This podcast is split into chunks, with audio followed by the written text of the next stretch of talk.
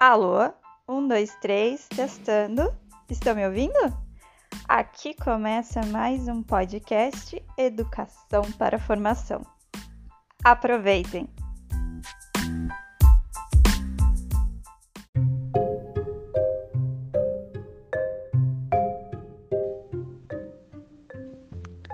Produção de texto páginas 24 e 25 do livro didático de língua portuguesa. Relato. Agora é sua vez de escrever um relato. Sua produção pode ser publicada no site da escola, em um blog da turma ou fazer parte de um livro de relatos que integrará o acervo da biblioteca da escola. Vamos lá? Planejamento. Número 1. Um, Pense em alguma viagem ou passeio que tenha sido marcante para você. Se escolher falar de uma viagem, decida se vai relatar a viagem toda ou apenas um fato, como no texto Caça ao Tesouro das Filhas de Amir Klink. Número 2. Para planejar o texto, pense nessas questões. Para qual lugar você viajou ou em que local foi o passeio? Quando você fez a viagem ou o passeio? Como você chegou ao local? A pé, de carro, de avião, de outra forma? Como é o lugar? O que ele tem de diferente ou interessante? Com quem você estava e o que vocês fizeram? Aconteceu algo emocionante, perigoso ou engraçado? Como você se sentiu nessa viagem ou passeio? Por que foi um acontecimento especial para você? Escrita. Agora escreva o texto.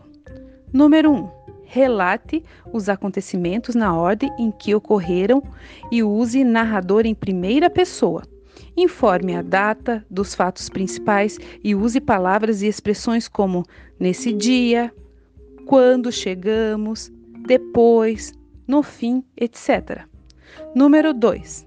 Conte os fatos no passado, pois eles já aconteceram. Número 3. Use eu, nós e outras palavras que mostrem ao leitor que você viveu os fatos que está relatando. Por exemplo, cheguei, vi, nós dormimos, etc. Número 4. Descreva os lugares para o leitor imaginar como eles são, Veja, por exemplo, a descrição que as irmãs Klink fizeram nesse trecho. Quanto mais nos aproximamos da Antártica, maior é o número de icebergs. Eles vão surgindo com formatos e tamanhos diferentes. O que varia bastante também são as cores. É, as cores, dependendo da posição do sol, das condições climáticas do dia, do tamanho do iceberg, da largura da parede de gelo e de outros elementos um iceberg pode ser muito diferente do outro. Laura, Tamara e Marininha Klink, Férias na Antártica, São Paulo, Peirópolis, 2016, página 16. É um outro trecho das histórias das irmãs Klink. Número 5. Conte ao leitor suas impressões sobre a viagem ou o passeio, ou seja, diga o que você pensou ou sentiu. Número 6 dê um título ao relato e ilustre-o com fotografias ou desenhos.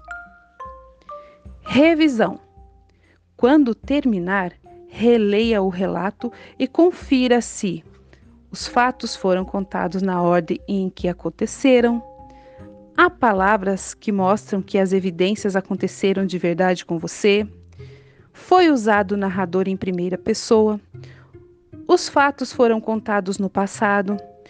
Você descreveu o lugar, você fala de suas impressões, as palavras estão escritas corretamente. Reescrita. Releia seu texto e altere o que for necessário. Você pode cortar alguma parte, incluir mais informações ou apenas mudar a forma de contar a história. Depois da leitura do professor, siga as orientações dele. Divulgação. Você e os colegas poderão publicar o texto na internet ou ajudar o professor a compor um livro de relatos da turma para entregar à biblioteca da escola. Na parte depois da leitura do professor, quando vocês entregarem o bloco de atividade, a professora vai fazer a leitura.